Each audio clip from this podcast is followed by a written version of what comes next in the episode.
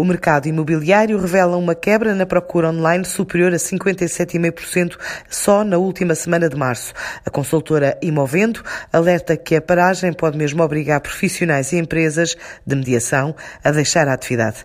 Manuel Braga, CEO da Imovendo, alerta ainda para o efeito dominó das escrituras e para a demora num possível efeito de retoma. As avaliações bancárias, porque são críticas para que muitos dos negócios, muitos dos CPCVs, sejam efetivamente transformados em escrituras e sejam efetivamente substantivados em transações imobiliárias. No que concerne às escrituras, porque aquilo que se tem sentido nas últimas semanas é muita incerteza em relação à realização destas.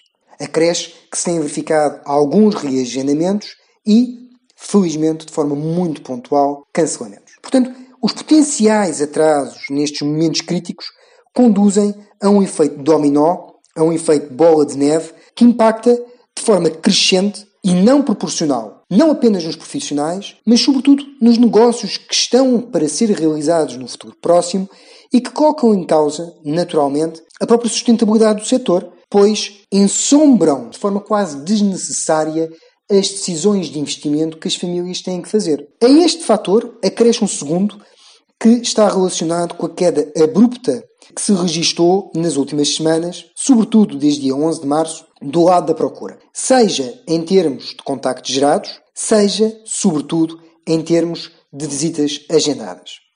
Por muito que a tecnologia ajude, não se conseguem fazer transações imobiliárias.